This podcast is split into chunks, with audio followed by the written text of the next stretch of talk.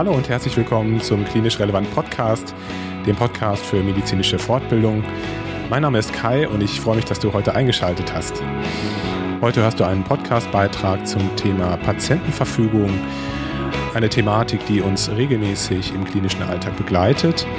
Gestaltet wird der Beitrag von Professor Markus Wibbeler von der Hochschule für Gesundheit. Bevor wir einsteigen in den Podcast, möchte ich dich gerne hinweisen auf eine brandneue Online-Fortbildung, die wir gerade gelauncht haben. Und zwar geht es um die Grundkenntnisse im Bereich Bobat.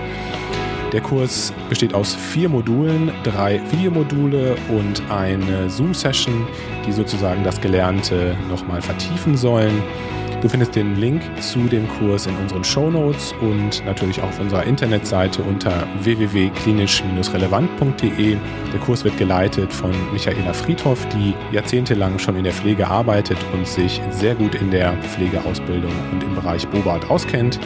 Also, wenn du dich dafür interessierst, schau gerne mal rein. Und jetzt wünsche ich dir viel Spaß beim aktuellen Podcast von Klinisch Relevant. Ja, herzlich willkommen. Ich freue mich, dass du eingeschaltet hast zu unserem Kanal Klinisch Relevant. Mein Name ist Markus Wibbeler und ich habe eine Professur für klinische Pflegeforschung hier an der Hochschule für Gesundheit in Bochum und ich möchte mit dir heute über das Thema Patientenverfügung sprechen. Ich möchte dir ein paar Informationen darüber geben, was das eigentlich ist, äh, was in der Praxis die Probleme sind und was es zu beachten gilt und vielleicht auch einen kleinen Ausblick dazu geben, was sozusagen heute als Konzept so immer weiter die Patientenverfügung, die singuläre Betrachtung der Patientenverfügung ablöst und hinsichtlich einer umfassenden Planung genutzt werden kann. Ja, zunächst vielleicht zur Begriffsbestimmung. Was ist überhaupt eine Patientenverfügung? Die Patientenverfügung ist im Wesentlichen ein Dokument, in der eine Person die Entscheidung in einer Situation festhalten kann, die getroffen werden soll, in seinem Sinne oder in ihrem Sinne wenn diese Person nicht mehr einwilligungsfähig ist. Das heißt, wenn die Person dauerhaft nicht mehr in der Lage ist, die Entscheidung über eine medizinische Maßnahme, sei es eine Untersuchung, eine Behandlung, nicht mehr selbst treffen kann, weil eben aufgrund einer Erkrankung beziehungsweise auch eines Unfalls eben absehbar ist, dass diese Bewusstseinseinschränkung von Dauer ist, wahrscheinlich nicht mehr reversibel und dann innerhalb dieses Dokuments geregelt wird, wie mit dieser Situation umzugehen ist. Und natürlich ist die Patientenverfügung insbesondere dafür da, darzustellen, welche Maßnahmen eben nicht mehr vorgenommen werden sollen. Und hier geht es natürlich für die meisten Personen insbesondere darum, künstlich lebensverlängernde Maßnahmen äh, eben hier den Umgang damit zu beschreiben und in welchen Situationen diese eben unterlassen werden sollen. Patientenverfügungen sind juristisch geregelt. Der Gesetzgeber hat sie aufgenommen in das bürgerliche Gesetzbuch und zwar unter Paragraph 1901a und hat auch relativ klar dort beschrieben, dass Patientenverfügungen verpflichtend sind, dass sie also nicht ja, optional sind, dass man irgendwie sagen kann, okay, das ist jetzt irgendwie eine Entscheidung, die man dann doch irgendwie anderen Leuten überlässt, sondern dass sie auch umgesetzt werden sollen. Und hier steht im Wortlaut, hat ein einwilligungsfähiger Volljähriger für den Fall seiner Einwilligungsunfähigkeit schriftlich festgelegt, ob er in bestimmte zum Zeitpunkt der Festlegung noch nicht unmittelbar bevorstehende Untersuchung seines Gesundheitszustands, Heilbehandlung oder ärztliche Eingriffe einwilligt oder sie untersagt, prüft der Betreuer, ob diese Festlegungen auf die aktuelle Lebens- und Behandlungssituation zutreffen. Ist dies der Fall, hat der Betreuer dem Willen des Betreuten Ausdruck und Geltung zu verschaffen. Eine Patientenverfügung kann jederzeit formlos widerrufen werden.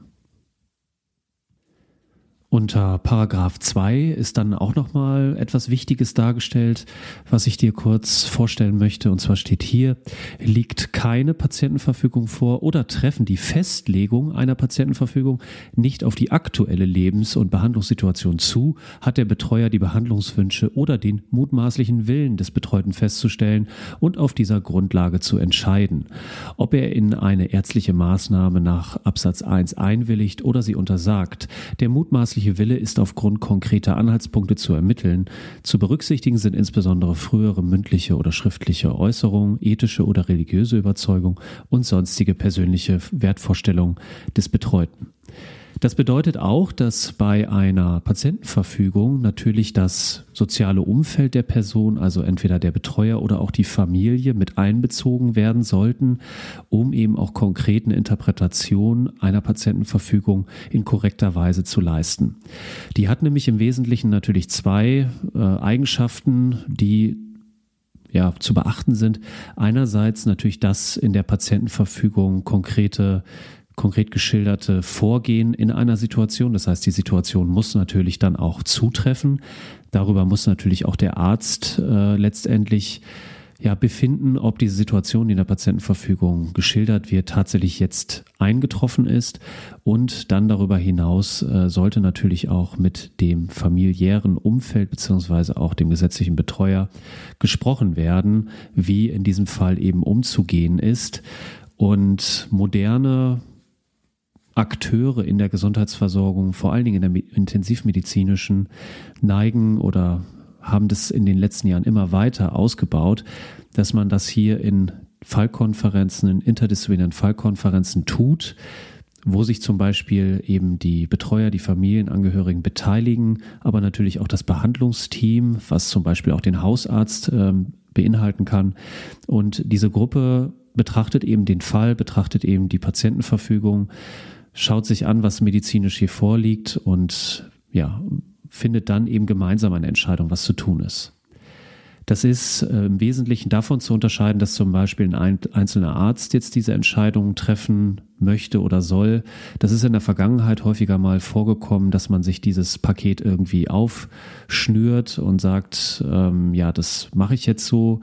Das ist eher so das autoritäre Modell. Heute möchte man diese Patientenverfügung eher in einer Gruppe natürlich diskutieren und besprechen. Und das nimmt natürlich auch einerseits die Last der Entscheidung von einer einzelnen Person weg und hilft natürlich auch, dass singuläre Interessen, die nicht im Sinne oder im mutmaßlichen Sinne des Patienten liegen, dann weniger wahrscheinlich eintreten bzw. umgesetzt werden.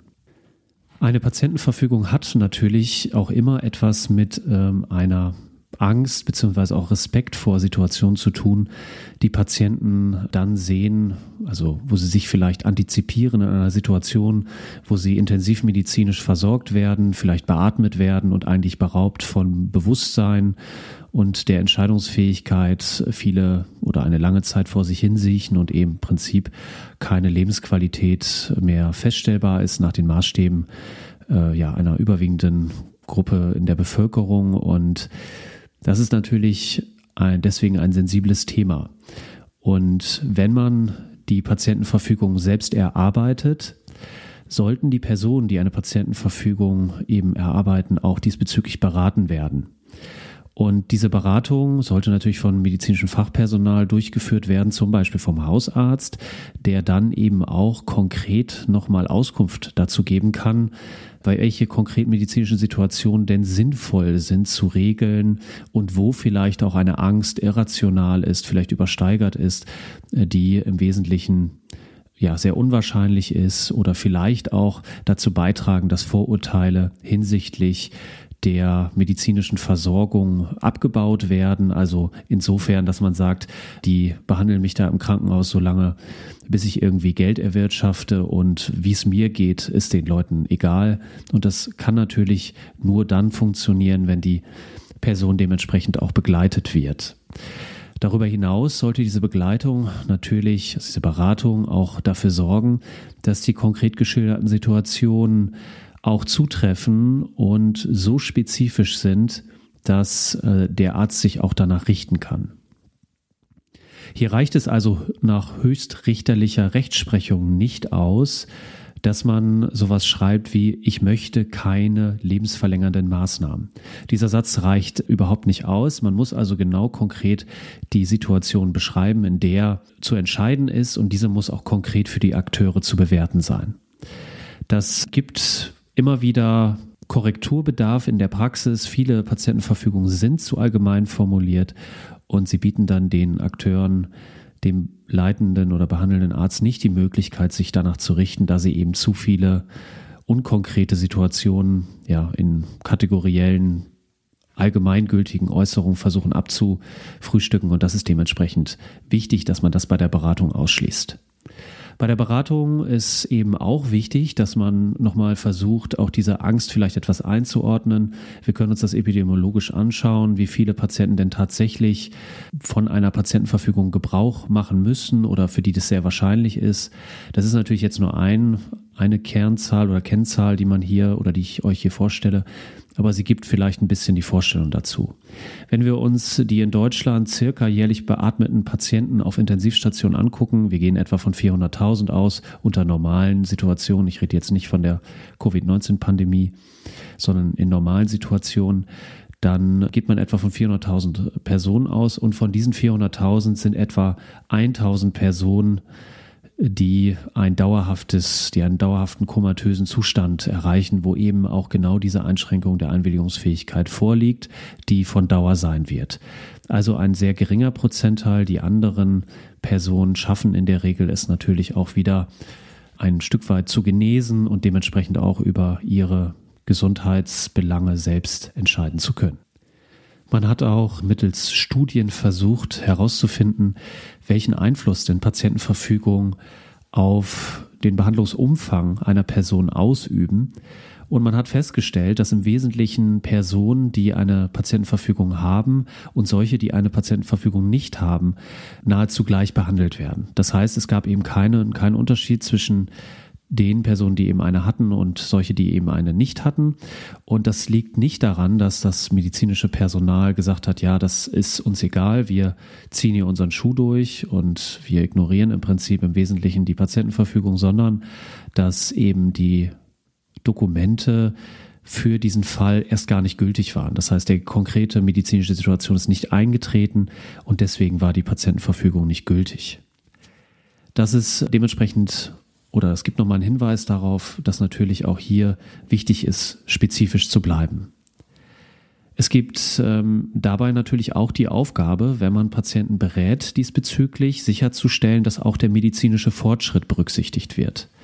So ist es natürlich so, dass viele Erkrankungen in der Bevölkerung als vielleicht nicht heilbar mehr gesehen werden und sehr ja mit, mit großen Worten verbunden werden, beispielsweise Krebs oder auch der Schlaganfall.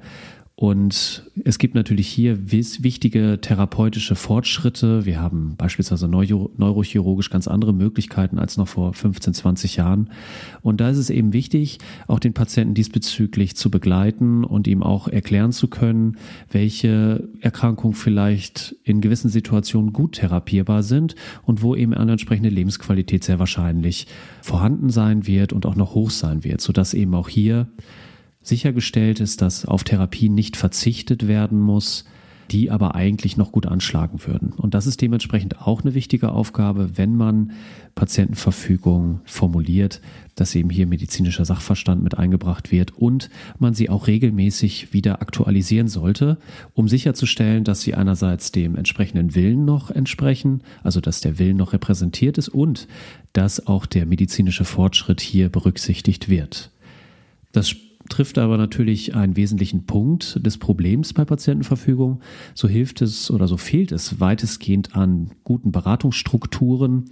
Das heißt, Patienten wissen häufig nicht, an wen sie sich wenden sollen und die Akteure, wie zum Beispiel der Hausarzt, haben natürlich die Herausforderung, dass hier häufig keine Vergütung zur Verfügung gestellt wird, dass eben diese intensive Beratung nur unzureichend abgedeckt wird und da muss man natürlich schauen, wie kriegt man das Ganze irgendwie trotzdem umgesetzt. Und dazu gibt es auch einige Hilfen, die ich jetzt noch mal kurz erwähnen möchte. Ja, eine sehr einfache Hilfe sind natürlich Textbausteine, die man nutzen kann, die also vorformuliert äh, in Dokumenten zur, zum Download zur Verfügung stehen. Und da muss man natürlich ein bisschen gucken, wo kommen die her. Es gibt aber auch eben offizielle Stellen, wie zum Beispiel das Bundesministerium der Justiz und für Verbraucherschutz, die so etwas zur Verfügung stellen. Wir äh, geben natürlich auch gerne den Link in die Show Notes, also schau ruhig auf unserer Seite www.klinischrelevant.de und dort findest du natürlich auch diesen Download zur Verfügung.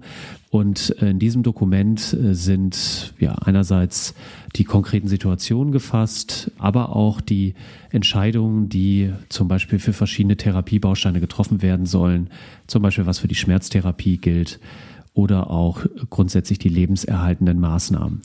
Diese Textbausteine können gut verwendet werden, sowohl als äh, Arzt zum Beispiel, wenn ich häufiger solche Beratungssituationen gestalten muss, aber natürlich auch als Person, die selbst mal eine Patientenverfügung erstellen möchte, beziehungsweise sich darüber auch Gedanken machen möchte. Empfehlenswert ist hier, sich die Textbausteine einmal anzugucken, zu verstehen, wie funktionieren Patientenverfügungen eigentlich und dann eben die Fragen zu formulieren, die man dazu hat und dann aber natürlich auch offen zu sein, gegebenenfalls weitere Konkretisierungen vorzunehmen und letztendlich natürlich auch die rechtssicher festzuhalten, das heißt also mit entsprechender Unterschrift und sie auch so zu verwahren, dass sie auch in der Situation gefunden werden kann. Das äh, ist zum Beispiel natürlich dem familiären Umfeld mitzuteilen, dass es so ein solches Dokument gibt und wo man das dann eben entsprechend findet, aber natürlich auch dem Hausarzt, der vielleicht nicht immer direkt in der Notfallsituation einbezogen sein wird in die Behandlung, aber später im Verlauf, sodass auch hier sichergestellt wird, okay, der ist darüber informiert, dass es eine solche Patientenverfügung gibt. Daneben gibt es mittlerweile auch Möglichkeiten, seine Patientenverfügungen zu digitalisieren. Es gibt äh, Dienstleister, die auch mit Krankenkassen zusammenarbeiten und wo ich dann dementsprechend eine Patientenverfügung ablegen kann. Das funktioniert dann in, meistens so, dass ein Fragenkatalog durchlaufen wird, wo die Person diese Fragen spezifisch beantwortet und am Ende kommt ein Dokument äh, heraus, was dann auch natürlich unterzeichnet werden muss. Und der Vorteil bei diesen digitalisierten Formaten ist natürlich die Erreichbarkeit. So gibt es zum Beispiel auch Hilfen, die man sich auf der Krankenkassenkarte direkt ja draufkleben kann, also kleine Sticker, dass es eben eine Patientenverfügung gibt und wo die dann dementsprechend auch runterzuladen ist. Das ist eine weitere Möglichkeit, ähm, hier zu sicherzustellen, dass sie dementsprechend auch erreichbar sind, wenn ja eben die Nicht-Einwilligungsfähigkeit eintritt. Patientenverfügungen sind natürlich grundsätzlich ein einzelnes Dokument, wenn man von Gesundheit, Krankheit im höheren Alter vor allen Dingen dann auch spricht, ja, geht es natürlich nicht nur darum, wie es zu reagieren, wenn ich eine, wenn ich nicht mehr so einwilligungsfähig bin, sondern vielleicht auch andere Vorstellungen umsetzen zu können, die ich für mein späteres Leben habe. Und da sind verschiedene Elemente, die eine wichtige ja, Bedeutung entfalten. Betreuungsrecht, aber natürlich auch Finanzen und eben eine umfangreiche Vorbereitung, die auch in der Familie zum Beispiel mal diskutiert wurde.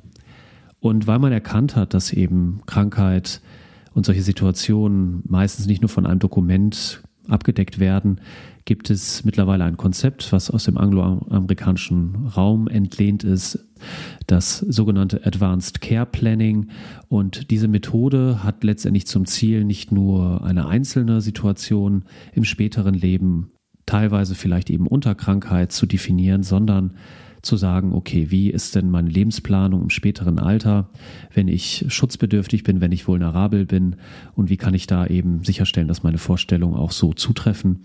Und in diesem Advanced Care Planning ist eben ein umfangreicher Beratungsprozess, der natürlich anknüpft an die juristischen Regelungen des jeweiligen Landes, dann dementsprechend auch solche Dinge wie die Patientenverfügung aufgreift, aber grundsätzlich ein umfangreiches Portfolio darstellt, was zum Beispiel auch die Finanzen betrifft, was aber auch die konkreten Wünsche an das spätere Leben oder auch die Auswahl von Versorgungsinstitutionen betrifft, wenn ich zum Beispiel nicht mehr selbstständig zu Hause bleiben kann.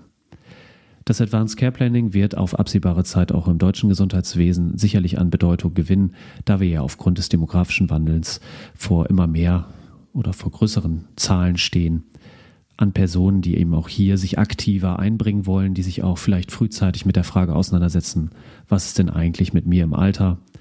Und das ist auch das, was ich zum Schluss nochmal sagen möchte. Eine Patientenverfügung, es ist natürlich einerseits immer die Frage, kann ich das, habe ich das richtig umgesetzt? Habe ich das richtig beraten? Und nicht immer auch ganz einfach natürlich für die Betroffenen zu verstehen, wie sind die medizinischen Zusammenhänge und das eben auch als beratende als beratender Akteur, als Arzt zum Beispiel auch erklären zu können. Aber die Idee, sich mit der Frage auseinanderzusetzen, was wird denn eigentlich aus mir, wenn ich zum Beispiel ja eben nicht mehr so einwilligungs, wenn ich nicht mehr einwilligungsfähig bin, ist natürlich erstmal sehr wichtig und gut und sollte dementsprechend auch gefördert werden. Und das ist vielleicht auch ein wichtiges Schlusswort, dass die Auseinandersetzung mit eben der Situation in Krankheit frühzeitig sehr hilfreich ist und es eben auch der Familie beziehungsweise den Bezugspersonen, aber auch dem Behandlungsteam erleichtert, herauszufinden, was wollte denn oder was will denn die Person mutmaßlich und sich auf diese Wünsche auch beziehen zu können.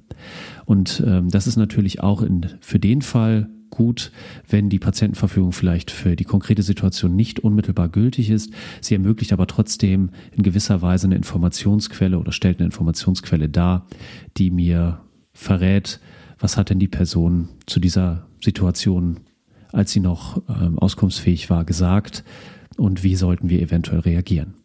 Ich bedanke mich recht herzlich für deine Aufmerksamkeit. Bleib uns treu, schau mal vorbei auf unserer Homepage. Ähm, ja, freue mich mit dir auf den nächsten Beitrag und dann würde ich sagen, bis bald. Ciao.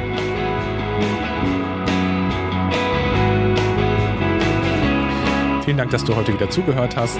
Wir hoffen, dass dir der Beitrag gefallen hat und dich ja, weitergebracht hat in deiner beruflichen Tätigkeit. Wenn dem so sein sollte, wie immer, darfst du uns gerne eine positive Bewertung bei Apple Podcasts hinterlassen und natürlich auch deinen Kolleginnen und Kollegen von uns erzählen. Und wir würden uns freuen, wenn du auch einmal mitmachen würdest bei Klinisch Relevant als offene Fortbildungsplattform. Nimm einfach Kontakt auf mit uns unter kontakt.klinisch-relevant.de, wenn es ein Thema geben sollte, das dir besonders liegt und wo du dich besonders gut auskennst.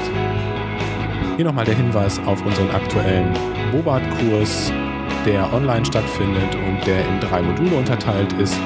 Schau ihn dir einfach an, wenn du Lust hast, auf unserer Internetseite. Und ja, wenn du weitere Informationen zu uns suchst, dann findest du sie auf unserer Internetseite ebenfalls und auf unseren Social Media Kanälen, bei LinkedIn, bei YouTube, bei Instagram, bei Facebook und wie sie alle heißen. Und äh, jetzt habe ich genug geredet. Ich freue mich schon, wenn du beim nächsten Mal wieder einschaltest. Bleib gesund, pass auf dich auf. Bis dahin, ciao.